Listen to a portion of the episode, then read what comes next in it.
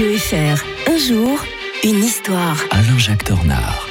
Bonjour Alain-Jacques Tornard. Bonjour Mike. J'ai entendu dire que vous étiez gourmand, vrai ou faux? Ah, J'en salive déjà. La chandeleur aujourd'hui, la fête des crêpes. Hein. Bon, c'est un peu réducteur de parler de la fête des crêpes. En tout cas, la chandeleur, c'est quelque chose qui, comme beaucoup d'autres fêtes, a des origines païennes. hein. oui, ben, déjà, la chandeleur, c'est la- la fête des chandelles. Voilà. Donc, euh, Mm. essayer de manger des chandelles, euh, c'est pas tout à fait ça.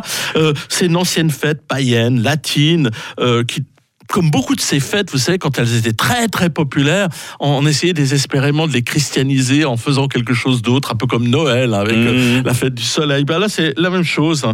Euh, au début du mois de février, les, les Romains organisaient les Lupercales avec des courses de flambeaux en l'honneur du dieu Pan, une fête jugée quelque peu décadente quand même par les papes chrétiens, mais quand même qui ne réussirent à lui, euh, qui vont lui subst- substituer une fête chrétienne qu'au 5e siècle. hein. C'est quand même pas tout à fait euh, tout de suite. La chandeleur donc euh, devient la, la purification de la Vierge Marie. Vous voyez, c'est quand même un peu un peu différent. Elle rappelait le rituel des relevailles consécutives à tout accouchement.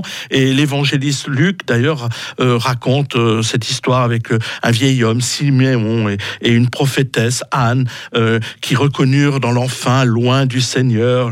Donc voilà, on, je passe les détails. C'est vraiment une fête. Hier, vous nous disiez que vous n'étiez pas très religieux. hein. Oui, oui, oui. C'est pour ça que je préfère vous rappeler que chez les Celtes, on fêtait à cette date Brigide et non pas Brigitte, hein, comme disait, la déesse du feu et du soleil. Chez les Germains, les Scandinaves, la sortie de l'hibernation de l'ours au- aussi, euh, et que ça donnait lieu à des, processions qu'on appelait chants de l'ours. Lourd, chant de l'ours, Mmh. chant de l'heure. hein, ça Ah bah voilà, on chose, retrouve, hein.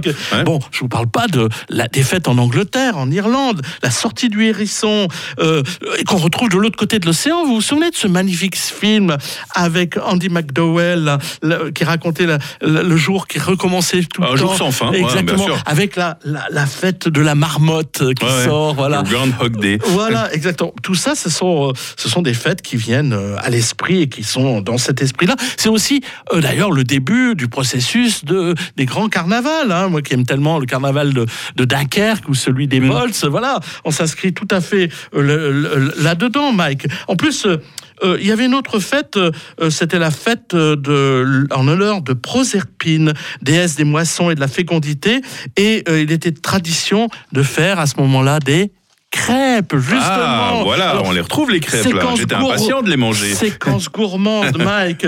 Euh, on les trouve sous toutes les formes, ces crêpes, hein, euh, de la classique galette complète, euh, au- même au fromage. Oh, j'aime pas ça. Ah non, c'est Euh, bon les crêpes au fromage. Arrêtez Ah, là. oui, et, et celle à la saucisse et à la moutarde à l'ancienne. Pourquoi pas à la, béni- à la moutarde de Faut tout bénichon mettre dans les crêpes. et bien comme je le dis, je le redis cha- chaque fois, moi je préfère les crêpes avec le grand marnier. Et puis il faut pas oublier que cette vieille, il y a une vieille tradition à la mi-cuisson de faire sauter la, Ah oui. une crêpe de la main droite Bah oui. une pièce d'or. Vous y arrivez vous? Dans la main gauche. Mais j'ai jamais trouvé la pièce d'or. Euh, si vous réussissez à la rattraper correctement dans la poêle, l'année sera prospère. Un Ah, conseil, entraînez-vous durant toute l'année, Mike, pour réussir ce tour acrobatique. Le bonjour.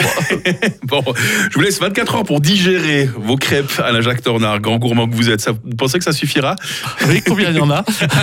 Allez, Rendez-vous euh, demain pour évoquer le siège de Dien Bien Phu. Nous serons un 3 février euh, 1954. Bonne journée à l'historien de Radio Fribourg. Bonne journée à tous.